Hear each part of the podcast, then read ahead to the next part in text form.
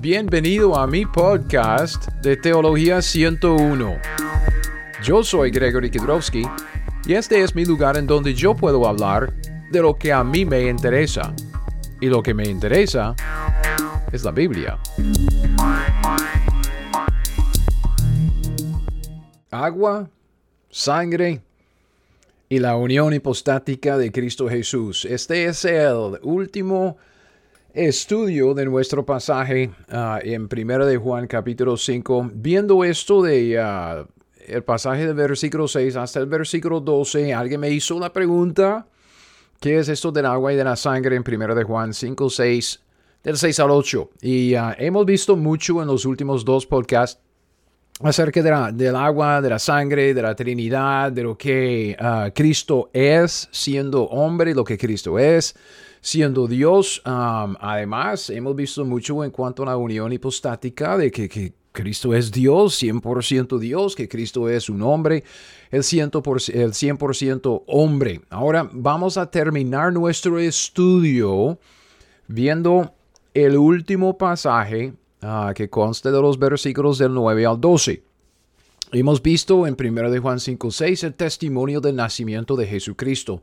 Primero, fijándonos en el contexto, el contexto se establece por la palabra vino, ¿ok? Que dice en el versículo 6 que este es Jesucristo que vino mediante agua y sangre. Entonces, por la palabra vino, sabemos que estamos hablando de la primera venida de Cristo Jesús cuando Él nació. Entonces, mediante agua nos habla de su nacimiento sin pecado, esto de que Jesucristo vino a la tierra mediante sangre, nos habla de su naturaleza sin pecado y el Espíritu obviamente también da testimonio de la concepción milagrosa de Jesús que no tenía padre, pues el Espíritu Santo hizo el milagro de la concepción en el vientre de María. Y luego esto nos dejó en los versículos 7 y 8 el famoso pasaje de la cláusula joánica y otra vez. Si usted no ha escuchado la enseñanza sobre la cláusula joánica, yo pues le invito a hacerlo. Voy a poner los vínculos a, los videos que, que, hice acerca de un estudio sobre 1 de Juan 5, 6 y 7 y la cláusula joánica que es el mejor testigo en toda la Biblia acerca de la Trinidad hay.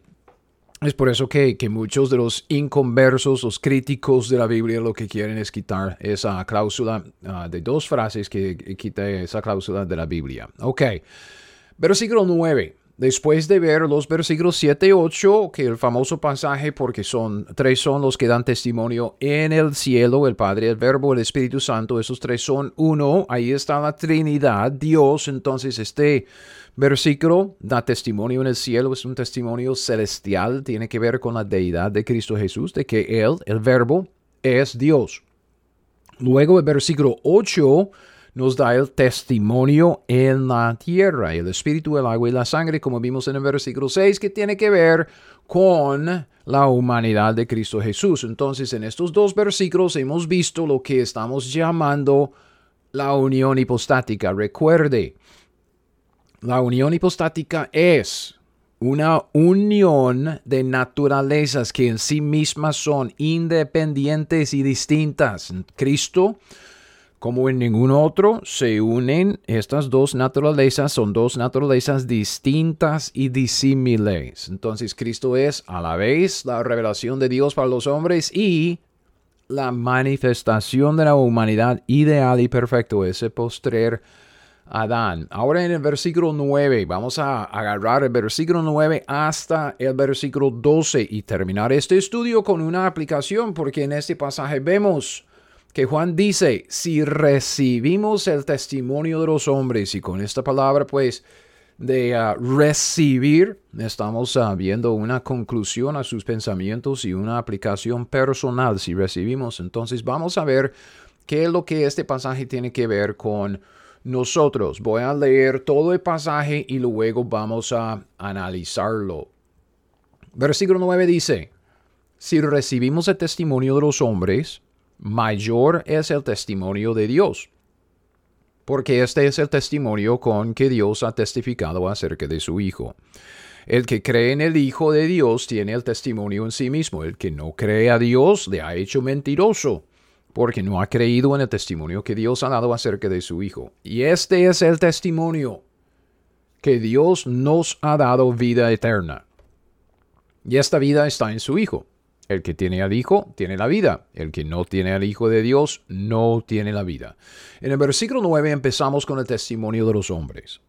Este es el testimonio acerca del Hijo y el primer, testimonio que vemos es de, de, los hombres. Juan dice, si recibimos el testimonio de los hombres, entonces yo le hago la pregunta, ¿quiénes son los hombres que testificaban de Jesucristo, Dios en la carne? ¿Quiénes son? ¿Quiénes nos dieron un testimonio acerca del verbo quien fue hecho carne? ¿Quién? Los hombres que nos dieron el testimonio son hombres como Mateo, Marcos, Lucas, Juan, Pablo, Pedro, Judas y aún más de 500 que vieron a Jesús después de su resurrección, 1 de Corintios 15, 6. Entonces los testimonios de los hombres que testificaron acerca de Cristo Jesús, Jesús siendo hombre y siendo Dios, son los escritores, digamos, los autores humanos de la escritura y los demás que daban testimonio acerca de Cristo después de su resurrección. Y Juan dice, si recibimos el testimonio de los hombres, mayor es el testimonio de Dios. Entonces, después de ver el testimonio de los hombres, en el mismo versículo 9 vemos el testimonio de Dios. Y el testimonio de Dios, dice Juan, es mayor del de los hombres. ¿Ok? ¿Por qué será que el testimonio de Dios es mayor que el de los hombres? Y uno dice, ay, pero bruto, es porque Dios es mayor que los hombres, obvio. Ah, y obvio, ok, está bien, pero estoy buscando algo más, ok. Ah, es porque Dios no es como ningún hombre. La, Biblia dice que todo hombre es mentiroso. Todo hombre es mentiroso. Pero Dios no es mentiroso. 20, uh, números 23, 19. La Biblia dice, Dios no es hombre para que mienta ni hijo de hombre para que se arrepienta. Él dijo y no hará, habló y no lo ejecutará. Dios no es como hombre, más bien Dios no puede ser como hombre, porque no puede ser mentiroso. Es imposible que Dios mienta. Es esto que a veces como que decimos cosas que, creemos que, que suena bien, pero no son bíblicas. Um, y eso de que no hay nada imposible para Dios, ok, pero ¿qué hacemos con Hebreos 6:18? Para que por dos cosas inmutables, que no cambian, inmutables, en las cuales es imposible que Dios mienta. Entonces ahí, ahí está. Hay algo imposible para Dios. Es imposible que Dios mienta. Entonces, con este testimonio, Dios ha testificado acerca de su Hijo. Juan escribe, vea, este es el testimonio. Versículo 9, escúchelo otra vez. Si recibimos el testimonio de los hombres, mayor es el testimonio de Dios, porque este es el testimonio. Y cuando Juan dice esto, este es el testimonio, se está refiriendo a lo que él está escribiendo se refiere a la misma epístola. Su epístola contiene las palabras inspiradas y preservadas del mismo Dios. Es un testimonio de Dios acerca de su Hijo. Este es el testimonio con que Dios ha testificado acerca de su Hijo. Juan está escribiendo. Escribió su Evangelio acerca del Hijo, escribió sus tres epístolas acerca del Hijo y escribió el Apocalipsis acerca del Hijo. El Hijo de Dios es un testimonio que Dios nos ha dado. Y aún, aún, fíjese, Podríamos decir que, Dios ha testificado acerca de su Hijo, su Hijo hecho carne, Dios en la carne, la unión hipostática de Dios y hombre, el Dios hombre, hombre Dios, de tres maneras. ¿Ok? Dios ha testificado acerca de su Hijo de tres maneras. Primero, Dios ha testificado de Cristo por medio de la historia. Piense en esto. No se puede negar a pesar de que la gente quiere hacerlo. Vea, yo estaba yo estaba ya en, una, en un evento al aire libre el viernes pasado.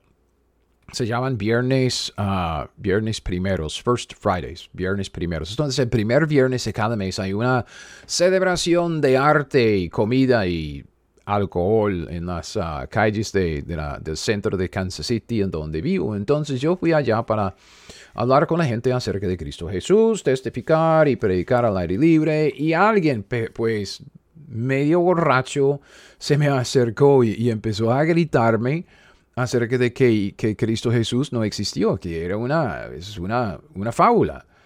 Entonces yo como que, qué ignorante, I ¿qué, qué argumento más más bruto decir que Cristo no existió, que, que, que, Cristo no existió, que es una fábula, es una invención de los hombres, que Cristo no existió.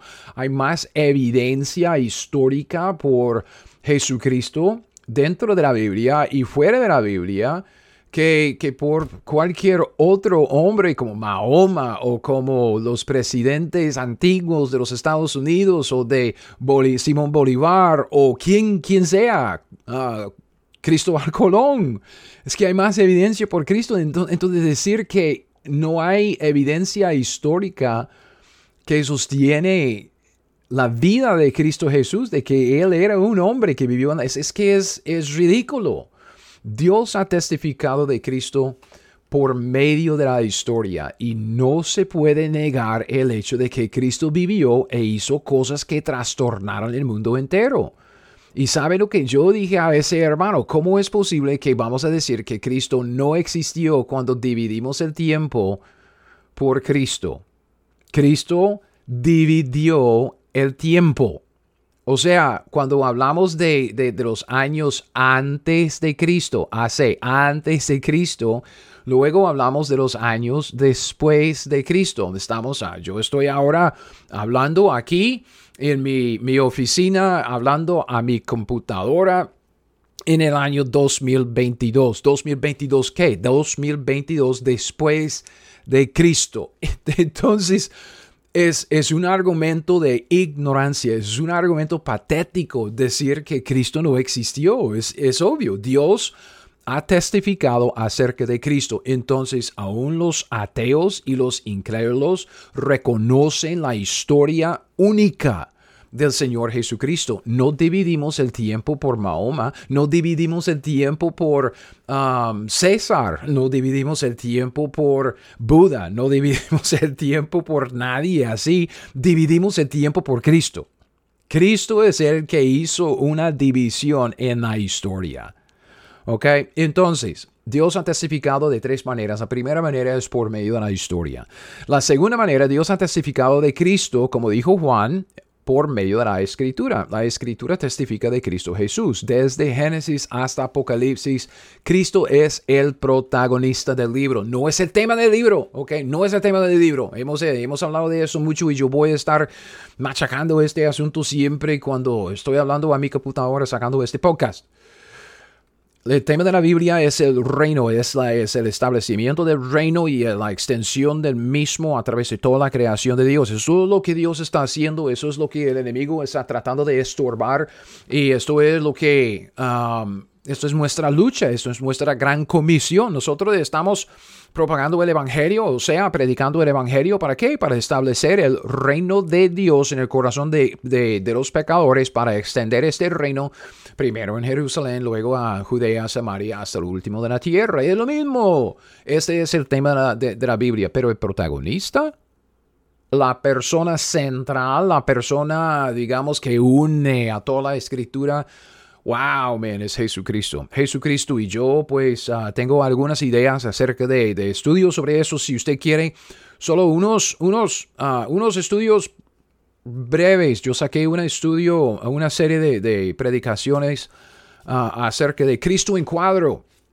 Y usted puede ver mucho acerca de, lo que la Biblia habla acerca de Cristo en esta serie de, mensajes Cristo en cuadro. Yo voy a poner el vínculo um, Aquí voy a apuntarlo, Cristo en cuadro, um, el vínculo para que usted lo tenga ah, ahí en la descripción de este podcast si, quiere ah, escuchar algunos de estos, estos ah, mensajes. Entonces, Dios ha testificado acerca de su Hijo de tres maneras. Primero, por medio de la historia. Segundo, por medio de la escritura. Toda la escritura habla de Cristo Jesús.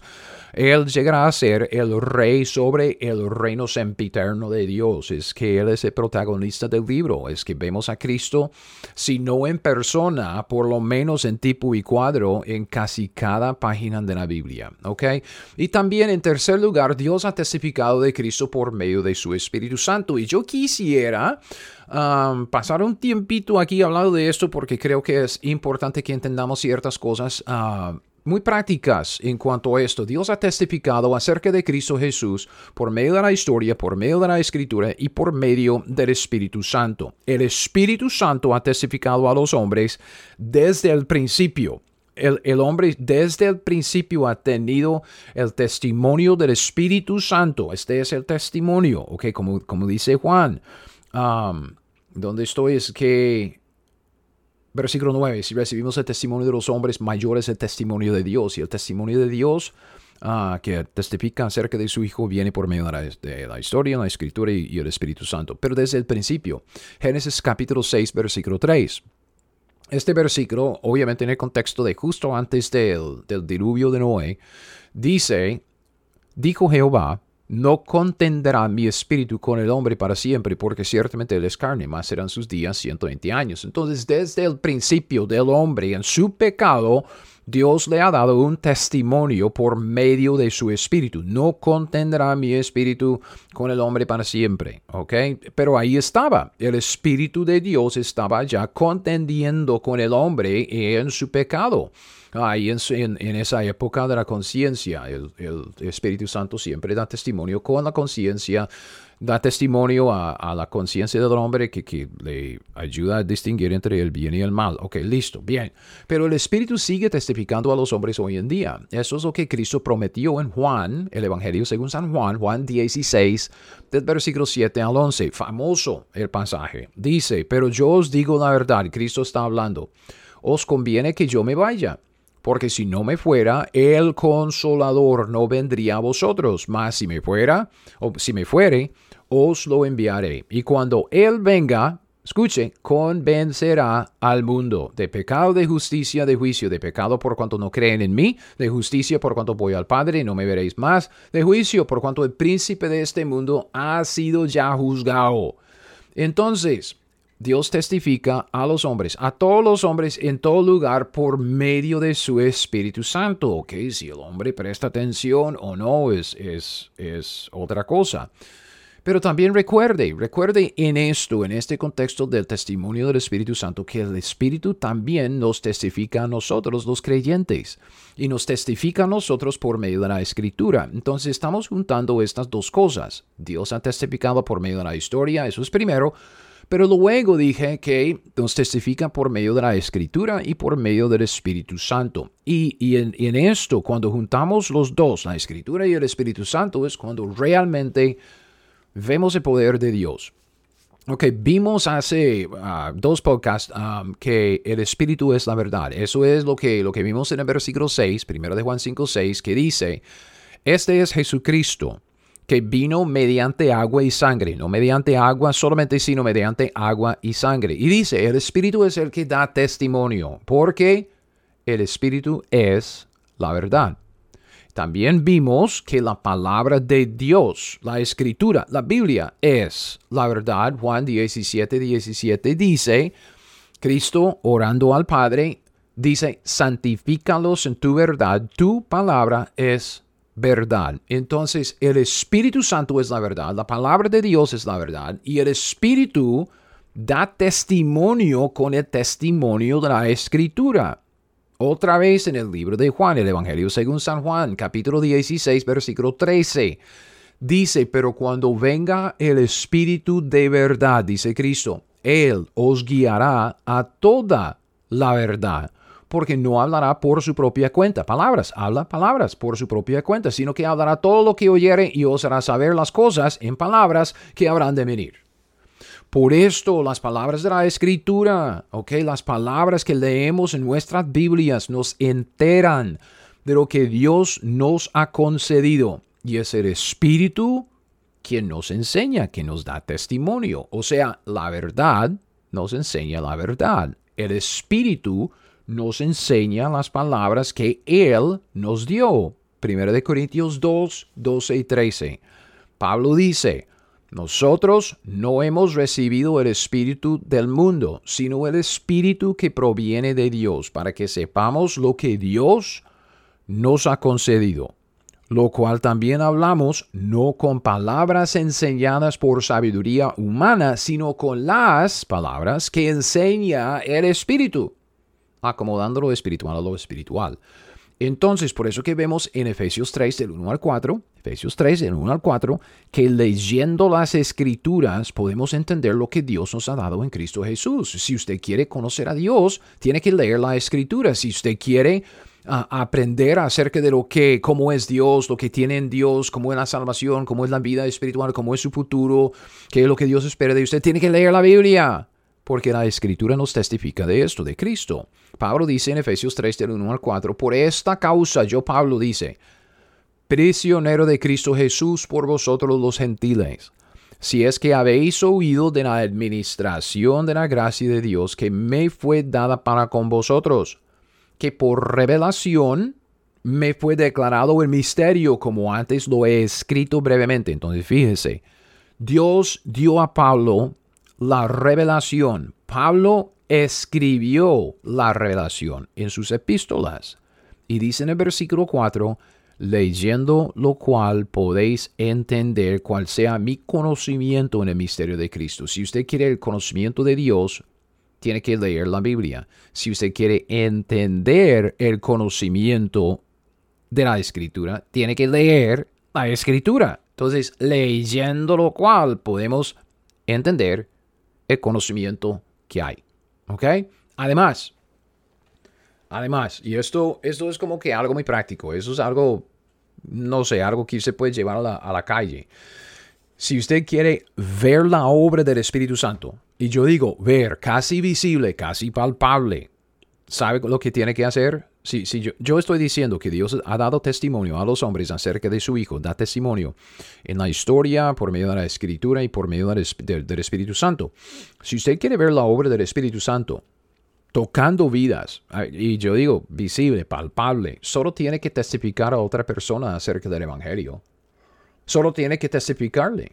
Solo tiene, darle la verdad de que Cristo murió y resucitó, explicarle a Cristo, explicarle el Evangelio de Cristo conforme a lo que la ah, Biblia dice. Es que la palabra de Dios le testificará a aquella persona. Y el Espíritu Santo le testificará convenciéndola a esa persona de su pecado, también de la justicia y del juicio por venir.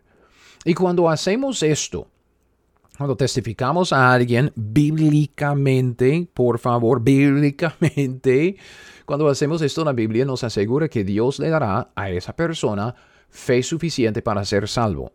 Y usted dice, ¿cómo? ¿Cómo? Usted no me escuchó, no está prestando atención, está distraído. Escúcheme. Cuando testificamos a alguien bíblicamente, cuando explicamos a alguien la palabra del Evangelio de Cristo Jesús, la Biblia dice que Dios da a esa persona suficiente fe para ser salvo. Romanos 10, 17. La Biblia dice que la fe es por el oír el oír por la palabra de Dios. ¿Ok? Yo sé, yo entiendo muchos y, yo, es que muchos hemos agarrado este pasaje para enseñar un principio para los creyentes. Y es, es un principio eterno que sí podemos sacar de este pasaje. Si usted quiere crecer en la fe, si usted quiere dejar las dudas, crecer en la fe, ¿sabe lo que tiene que hacer? Tiene que aprender la Biblia. La Biblia contiene todos los hechos históricos y todas las profecías, todo lo que Dios tiene para usted. ¿ok? Si usted quiere más fe, si quiere creer o crecer en la fe, tiene que leer la palabra de Dios. Entonces, en este sentido, la fe es por el oír, el oír por la palabra de Dios. El único problema con, con este, esta aplicación, sacar este tipo de principio de este pasaje, es que ah, el pasaje no dice eso. El pasaje, Romanos 10, recuerde, trata de la salvación, Ok, Romanos 10, 11 y 12, si confesamos con la boca que Jesús es el Señor, que, somos salvos. Uh, Romanos 10, 13, que no, me acuerdo de, las palabras exactas, pero 3, 10, 13, que dice um, que, que todo el que invoque el nombre del Señor será salvo. Es que este pasaje, Romanos 10, trata de la salvación durante la época de la iglesia. Y es también el pasaje que dice que, que bonitos son los pies de los que anuncian el Evangelio de paz, pero no todos han, han obedecido el, Evangelio, ok, y luego dice, así que la fe es por el oír y el oír por la palabra de Dios. La palabra de Dios en el contexto, Romanos 10, 17, la palabra de Dios es el Evangelio predicado por los creyentes. Entonces, la Biblia dice que la fe salvadora es por el oír la predicación del Evangelio de Cristo Jesús. Entonces nosotros podemos decir que cuando evangelizamos bíblicamente, cuando testificamos bíblicamente a un inconverso, podemos estar bien seguros que Dios está trabajando en el corazón de esa persona porque está oyendo la palabra de Dios, el evangelio de su salvación, el evangelio de Cristo Jesús y Dios le está dando fe. Lo que la persona está haciendo con la fe que Dios le está dando en aquel momento, pues es otra cosa pero la Biblia nos asegura que Dios está trabajando en esa persona. Es por eso que yo digo que cuando testificamos bíblicamente, um, podemos ver la obra del Espíritu Santo muy a menudo, casi visible, casi palpable. Es, uh, es increíble. Y por esto también es sumamente importante um, que evangelizamos bíblicamente y no conforme a nuestro propio parecer. Uh, honestamente, um, yo digo, eh, el evangelismo hoy en día es patético. El evangelismo que yo veo de parte de los, ah, de los creyentes hoy en día es patético. Ejemplo, si quiere un ejemplo, creo que tenemos tiempo en mi podcast para un ejemplo. Cuando yo estaba el viernes allá testificando al aire libre y ese hombre ateo se me acercó y empezó a gritarme acerca de que Cristo no existía y todo esto. También después se me acercó a tres muchachas, muchachas de unos, no sé, 18, 20, 25 años, por ahí, muchachas y ah, están, estaban todas fascinadas con, con la predicación y el evangelismo, porque ellos estaban allá en el mismo lugar, porque su iglesia, que tiene una iglesia um, uh, un poco más allá del centro de, de, de, la ciudad, en una municipalidad cerquita, cerquita, pero no en la ciudad, ciudad. Y ellos estaban diciéndome, contándome que, que iban a, que, que, tenían planes para empezar una iglesia ahí mismo en el, en el barrio en donde estaba predicando. Entonces yo pues genial, man, estaba fascinado. Esto, listo, me necesitamos más iglesias con más gente en las calles y, ellas me, me, explicaron lo que estaban haciendo. Entonces yo, ok, ¿qué, están haciendo acá? ¿Están sacando invitaciones? ¿Están testificando a la gente? que No, solo estamos conociendo a la gente. ¿Cómo? Pues estaban con la idea de empezar una iglesia. Entonces estaban caminando por allá solo hablando con la gente. Hola, ¿qué tal? Me llamo no sé qué. Ah, ¿Qué tal la vida? ¿Qué tal el trabajo? ¿Cuál es su comida favorita? Estamos ah, fascinados para, para, para, conocerla. Chao, chao. Y, y, yo digo, ¿dónde está la urgencia? ¿Dónde está la obediencia a la gran comisión de predicar el Evangelio a, a toda criatura? Si estamos en la calle haciendo el esfuerzo de hablar con la gente, porque no por lo menos hablar acerca de la, de la palabra de Dios, eh, hablar con la gente, conocer a la gente, hola, ¿qué tal? ¿Qué tal la vida? ¿Cuál es su comida favorita? lo que sea, y luego hacer, puedo hacerle una pregunta. No sé si alguien alguna vez le ha explicado ¿Qué es lo que dice la Biblia acerca de la eternidad, Dios, juicio? Y no sé si usted tiene dos minutos para que yo se lo, se. Y si la persona dice, man, jale, yo no quiero hablar de eso, quiero tomar mi cerveza, está bien, porque lo hicimos el intento. Pero alguien, eh, muy a menudo, yo hice esa pregunta a tres muchachos aquella misma noche, muchachos de, de esos de, patinetas, uh, muchachos que estaban allá, y yo les pregunté, no sé si alguien le ha explicado el Evangelio bíblico Ah, alguna vez. Entonces, uno me dijo que sí, que era entre comillas cristiano, y los dos otros pues me dijeron que no. Entonces les expliqué en dos minutos el Evangelio. Fácil. Y luego les entregué un, un tratado, un volante evangelístico para, para decir, hey, lea esto luego. Entonces yo digo, es sumamente importante que evangelizamos bíblicamente y no conforme a nuestro propio, parecer. Por eso que hemos, que hemos hecho un sitio web dedicado a esto, evangelismobiblico.com. Sí, voy a poner el vínculo en la descripción de este podcast, pero es, muy fácil de, recordar. evangelismobiblico.com va mano en mano con discipuladobiblico.com. Evangelismo bíblico, discipuladobiblico.com, ¿ok? Si nosotros nos sometemos al testimonio que Dios nos ha dado por medio de la historia, por medio de la escritura, por medio del Espíritu, yo le digo, veremos a Dios haciendo su obra. Lastimosamente en la iglesia moderna hoy en día es que queremos agregar cualquier cosa para mejorar la obra de Dios. No queremos Biblia, eso es que queremos bajar las luces y queremos invitar a nuestros amigos a la iglesia, queremos una iglesia sensible al, buscador y todo es, todo, todo es la invención del hombre, no es el testimonio de Dios. Yo digo, la obra es, es de Dios, Dios da el crecimiento. Nos toca a nosotros simplemente obedecer a lo que Dios nos ha dado en su testimonio y no agregar cosas ridículas, ¿ok? Ridículas. Es que bajar las luces un domingo en la mañana y poner una musiquilla a todo volumen para que bailemos las muchachas. No, no hombre, por favor, ¿para qué eso? Es que estamos creando un, un sentir, un, un sentimiento, un... Ah, es que un ambiente para que la gente se sienta bien. No, es que necesitamos Biblia, necesitamos el testimonio de Dios. Entonces, vea, vea, vea. Esto nos lleva a los últimos versículos de este pasaje, de este estudio sobre el agua y la sangre y la unión hipostática de Cristo Jesús. Primero de Juan, capítulo 5, los versículos 10 al 12, ¿ok? Ya vimos el versículo 9, ¿ok? Si recibimos el testimonio de los hombres, como los escritos del Nuevo Testamento, eh, mayor es el testimonio de Dios, porque este es el testimonio con que Dios ha testificado acerca de su Hijo, y Dios ha testificado por lo menos a través de la historia, a través de la escritura y a través de, eh, del Espíritu Santo. Y cuando juntamos la escritura con el Espíritu Santo, veremos a Dios trabajar, porque así es su plan para con nosotros. Y luego en el versículo 10 la Biblia dice, del 10 al 12, primero de Juan 5, el que cree en el Hijo de Dios tiene el testimonio en sí mismo. El que no cree a Dios le ha hecho mentiroso porque no ha creído en el testimonio que Dios ha dado acerca de su Hijo. Y este es el testimonio que Dios nos ha dado vida eterna.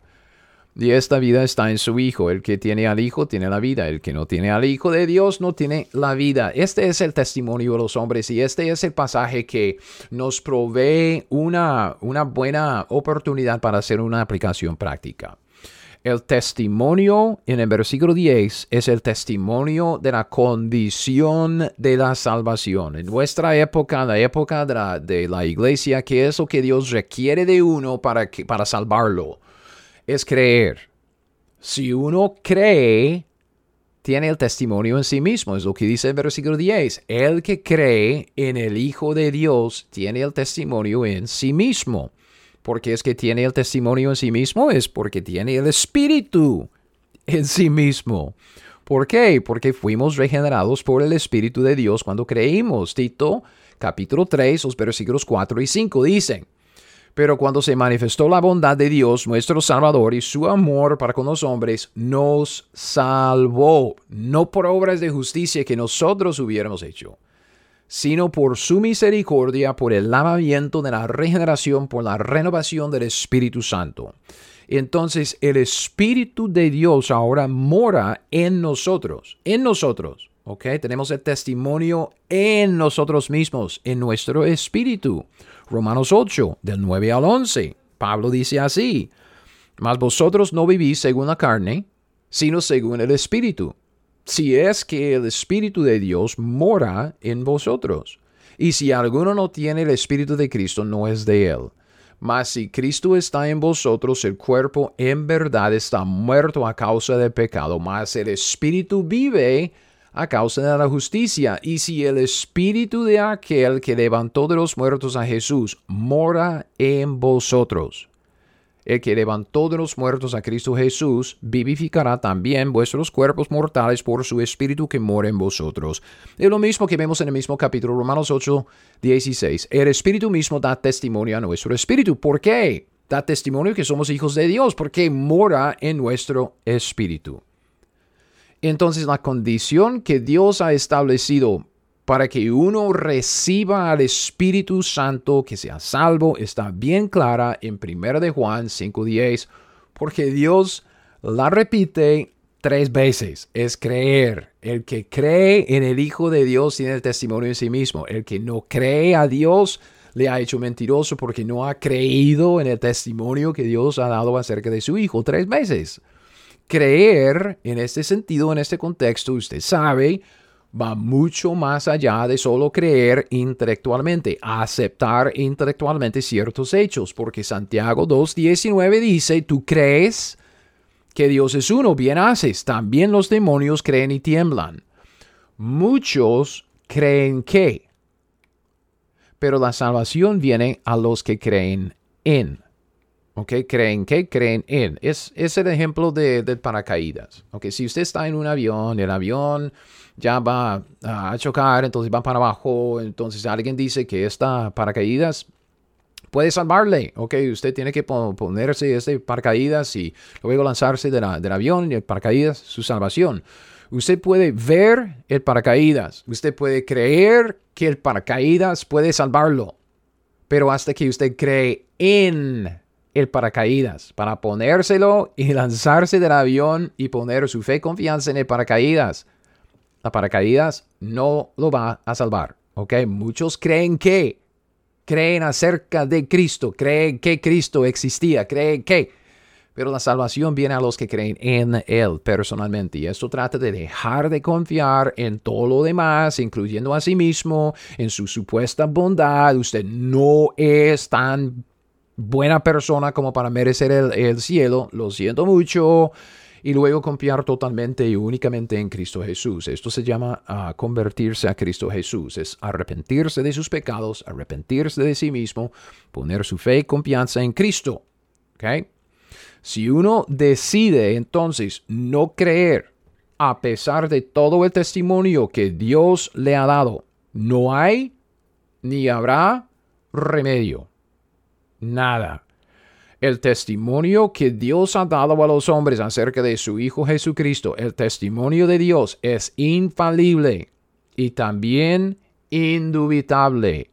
La única manera de negarlo, como dice Juan en el versículo que es el versículo 10, es negar, la única manera de negarlo es decir que Dios mintió. Versículo 10, el que cree en el Hijo de Dios tiene el testimonio en sí mismo, el que no cree a Dios le ha hecho mentiroso. La única manera de decir que esto no es cierto es decir que Dios mintió en su testimonio a través de la historia, la escritura y el espíritu. Y uno puede decir esto pero no implica que sea la verdad, por supuesto. Ah, tarde o temprano verá que Dios no mintió, Dios no miente y que su testimonio es la verdad. Yo digo, siempre, siempre mejor llegar a esta sabia conclusión antes de la muerte, porque después de la muerte uno creerá, pero no para la salvación. Creerá porque lo verá con sus, sus ojos, los ojos de su alma. Hoy es el día de la salvación, aquí y ahora. Okay, eso es como Pablo dice en, en Filipenses 2, del 9 al 11. Filipenses 2, del 9 al 11, por lo cual Dios también le exaltó hasta lo sumo a Cristo Jesús. Le dio a Cristo Jesús un nombre que es sobre todo nombre, para que en el nombre de Jesús se doble toda rodilla de los que están en los cielos y en la tierra y debajo de la tierra. Y toda lengua confiese que Jesucristo es el Señor para gloria de Dios Padre. Entonces toda rodilla se doblará, toda lengua confesará. Dice la Biblia, así es, si uno lo hace hoy, lo hace para su salvación, Dios lo salvará. Si no lo hace hoy, lo hará después, siempre lo hará, pero en el juicio. Y ahí será demasiado tarde, porque lo confesará y luego será lanzado al lago de fuego para siempre.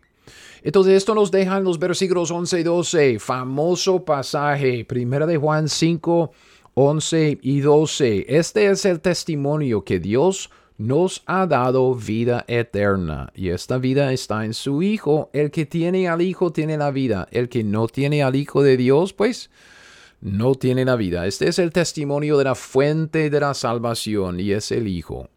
Todos queremos la salvación, todos. Uh, todo ser humano en toda la historia, en todo el mundo, todos los seres humanos estamos de una manera u otra buscando una redención debido a lo malo que sabemos que hemos hecho. Ah, el ejemplo que tengo en mente, mejor ejemplo, solo tiene que ver una película. En todas las películas, ¿qué es lo que usted tiene? Un maleante que está tratando de hacer algo bueno para, para la redención por las malas obras que, que, que hizo. Eh, es lo mismo. Entonces, ah, no queremos ya como que limpiar nuestro pasado porque queremos la redención. Sabemos que somos malos y que tenemos que mejorar algo para, para pagar, por, pagar esa deuda que, que tenemos. Es, e, es, lo, lo, que está buscando el hombre. Uno dice, ay, entonces, ¿cómo es que, que podemos saber que, que, el cristianismo es la religión verdadera y todas las demás son equivocadas? Muy fácil. La religión es realmente el récord escrito de, la búsqueda del hombre a Dios. Entonces el hombre buscando a Dios, buscando o tratando de averiguar qué es lo que tiene que hacer para lograr el cielo, así es la religión. Entonces, como en, en Islam, tiene que hacer las cinco columnas, son, son obras, tiene que ser buena persona, tiene que orar así, tiene que arrodillarse así. Entonces, en el catolicismo son sacramentos, siete sacramentos, tiene que bautizarse, tiene que hacer así, tiene que hacer así. Entonces, el hombre siempre inventa religiones para hacer cosas, para ojalá lograr llegar un día al cielo cuando el plan de Dios es, es, es, no, es que usted, no, las obras que usted ha hecho lo ha condenado.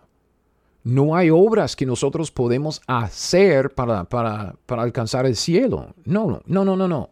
Todos queremos la salvación, todos queremos la redención. El problema es que todos tenemos un camino en la mente y el camino del hombre siempre lleva a uno a, a la condenación, a la destrucción. La gran mayoría de las personas tiene la falsa esperanza de que lo bueno que ha hecho, estas buenas obras, pesará más de lo malo que ha hecho y tiene en mente la balanza de justicia. Ah, lo siento mucho, lo triste es que, que para ellos lo triste es que Dios no juzga por balanza. Dios juzga por ley y la ley dice que la paga de pecado es muerte. Entonces, una vez que usted peca, ya está muerto, condenado. Ok, la ira de Dios está sobre usted. Vea, la vida eterna, según la Biblia, la salvación de la muerte eterna en el lago de fuego, la vida eterna está en el Hijo de Dios. Dios está dispuesto a dar, dar, ok, la vida eterna a quien quiera. Pero quien quiera tiene que creer. Creer únicamente en el Hijo de Dios para ser salvo. Nadie merece la vida es algo que Dios nos da gratuitamente, simplemente porque Él quiere, porque es bueno, misericordioso, lleno de gracia. Entonces, conseguir la vida eterna es sencilla. Y, digo sencillo, es, sencillo, ¿ok? Sencillo, sencillo de entender. No tan sencillo de hacer, es como una dieta. Ponerse a dieta y bajar peso es sencillo sencillo de entender, solo es que tiene que comer menos calorías que está gastando. Sencillo. Pero difícil de entender, difícil de, hacer porque pues hay chilaquiles y bandeja paisa y churros por todos lados y pues uno quiere comer porque tengo hambre.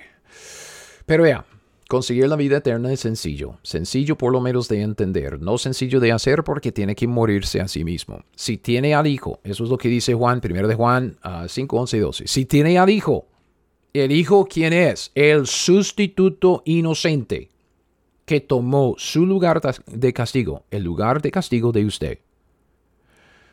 Si usted tiene al Hijo, tiene la vida, porque el Hijo pagó nuestra deuda.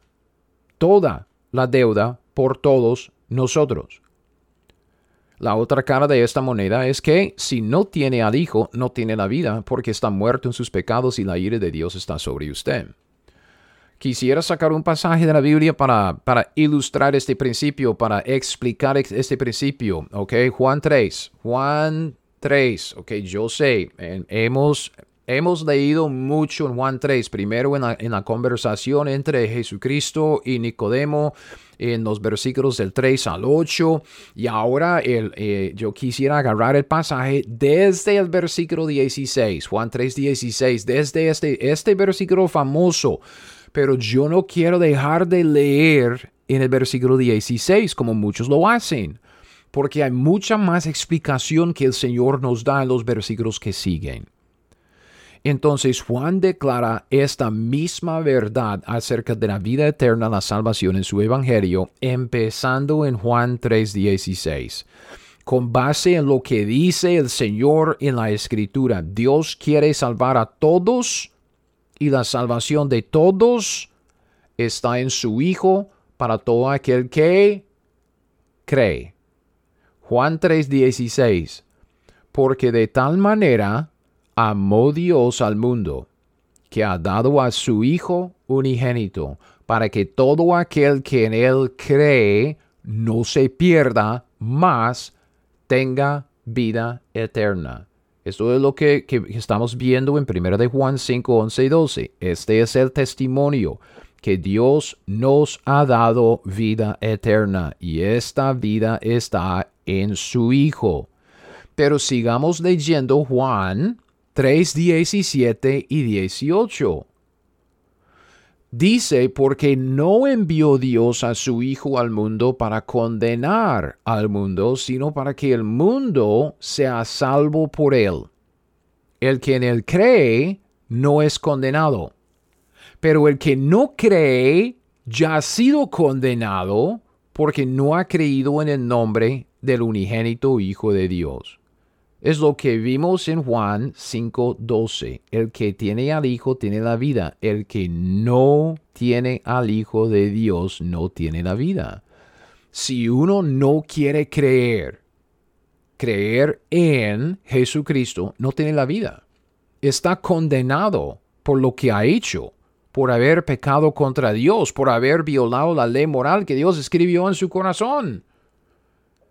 Y si uno se pregunta, pues entonces, ¿por, ¿por qué no quieren creer? Dios nos dio la respuesta en los siguientes versículos de Juan 3. Es porque aman su pecado más que aman a Dios. Cristo dice Juan 3, 19 y 20. Y esta es la condenación. Que la luz vino al mundo y los hombres amaron más las tinieblas que la luz, porque sus obras eran malas porque todo aquel que hace lo malo aborrece la luz y, no viene a la luz para que sus obras no sean reprendidas. Este es el problema. Es que a, la gente le gusta el pecado más que, que quieren a Dios. El pecado es divertido por un tiempo, pero lleva un precio. Vea, la salvación viene de una persona. Este es el testimonio, que Dios nos ha dado vida eterna y esta vida está en su Hijo. La salvación viene de una persona. Juan 3, perdón, Juan 3, 36, el último versículo del capítulo. Juan 3, 36. El que cree en el Hijo tiene la vida eterna, pero el que rehúsa creer en el Hijo no verá la vida, sino que la ira de Dios está sobre él. La salvación viene de una persona, la persona se llama el Señor Jesucristo. No viene de tus obras, no viene de tu iglesia, no viene de tu religión, no viene de tu ubicación geográfica, no viene de tu nivel de educación, no viene de tu nivel social, ni tampoco de tu nivel económico. Es bien sencillo, por lo menos de entender.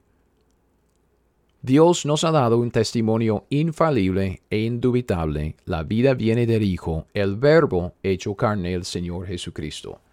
Entonces, para hacer una conclusión a este pequeño estudio de, de Primera de Juan 5, ¿qué es esto del agua y de la sangre en Primera de Juan 5, 6? Pues es un testimonio que Dios nos ha dado es el testimonio de Dios acerca del verbo, acerca de Dios mismo cuando se hizo hombre por medio de un nacimiento único. Nació por agua como cualquier hombre, pero sin pecado. Nació sin padre humano, entonces nació con una sangre especial, su propia sangre, que nos habla de una naturaleza diferente. El nacimiento de Jesús fue sin pecado, la naturaleza de Jesús fue sin pecado, pero Jesús es tan hombre que se llama el postrer Adán. Entonces, el testimonio que Dios nos da acerca del verbo hecho carne es un testimonio acerca de la unión hipostática del Señor Jesucristo. Es una unión de dos naturalezas que en sí mismas son independientes y distintas. Cristo era el 100% hombre, el postrer Adán, el Hijo del Hombre. Habla de su naturaleza humana. Cristo era el 100% Dios, el Verbo, el Hijo de Dios eterno. Habla de su naturaleza divina. La unión de estas dos naturalezas en un ser es única. No la vemos en ninguna otra criatura. Es la unión hipostática que fue necesaria para proveer la salvación a todos los hombres. Vea, voy a explicar esta última cosa que, que dije. La unión hipostática fue necesaria para proveer la salvación a todos los hombres. Me explico. Si Cristo era solo un hombre perfecto, un hombre que nunca pecó, no Dios, pero solo un hombre perfecto, él pudo haber muerto solo por un hombre. Uno. Así es la justicia, ojo por ojo, diente por diente, vida por vida.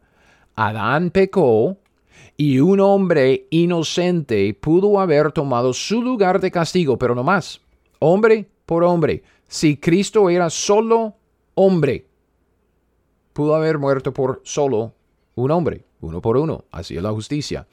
Si Cristo era solo Dios, si no hubiera nacido como hombre, no podría haber muerto por nadie. Un hombre pecó y por lo tanto un hombre tuvo que morir. Así es la justicia. Pero con la unión hipostática, vea lo que Dios ha hecho. La unión hipostática en Cristo Jesús tenemos la provisión indicada. El verbo nació de una mujer por agua y así Dios fue hecho hombre. El hombre, Jesús, era Dios mismo en la carne, hombre y Dios a la vez. Entonces, cuando este hombre Jesucristo murió en la cruz, Él murió como hombre por los hombres y puesto que era Dios, Él tenía una vida infinita para dar en nuestro lugar por nosotros. Voy a decir esto otra vez. Cuando Jesucristo murió en la cruz, murió como hombre por los hombres, así es la justicia. Un hombre pecó, un hombre tiene que morir. Murió, Cristo murió como hombre por los hombres. Pero puesto que era también Dios, Él tenía una vida infinita para dar en nuestro lugar por nosotros. Entonces no murió solo por uno, dio una vida infinita y murió por todos. Por esto Juan, el mismo Juan, en, la misma epístola, primera de Juan 2.2, Juan pudo decir con tanta confianza que Jesucristo murió por los pecados de todo el mundo. Él dice, y Él es Cristo, Él es la propiciación, que es el sacrificio sustituto, Él es la propiciación por nuestros pecados, no solamente por los nuestros, sino también por los de todo el mundo. Hermanos, la idea calvinista de una expiación limitada solo para los, entre comillas, elegidos es una doctrina del diablo. Cristo murió por todos los pecados de todos los hombres de toda la historia. Punto. Según la Biblia, según la escritura inspirada de Dios. Entonces, si alguien quiere que Dios aplique la paga del pecado que Cristo realizó, si quiere que la aplique a su propia cuenta de pecado, ¿qué es lo que tiene que hacer? Creer en el Hijo de Dios, como uno creería en un paracaídas si tuviera que lanzarse de un avión. La Biblia dice, 1 de Juan 5, del 10 al 12, el que cree en el Hijo de Dios tiene el testimonio en sí mismo. El que no cree a Dios le ha hecho mentiroso porque no ha creído en el testimonio que Dios ha dado acerca de su Hijo. Y este es el testimonio que Dios nos ha dado vida eterna. Y esta vida está en su Hijo. El que tiene al Hijo, tiene la vida. El que no tiene al Hijo de Dios, no tiene la vida. Mi amigo me hizo una pregunta. ¿Qué es esto del agua y de la sangre en 1 de Juan 5.6? Yo espero que, haya contestado esta pregunta y espero también que el estudio que saqué para, para contestar esta pregunta haya sido de bendición para usted, para su edificación, para su ánimo, porque quiero animarle. Por favor, aprenda la Biblia haga lo que le dice. Hasta la próxima. Gracias por escuchar mi podcast Teología 101. Ahora, si usted quiere las notas de este estudio o de cualquier otro estudio que he sacado, todos mis estudios están disponibles en mi sitio web teología101.net. Es teología101.net. Y con esto lo dejo hasta el próximo. Siga fiel, aprenda la Biblia y haga lo que ella le dice.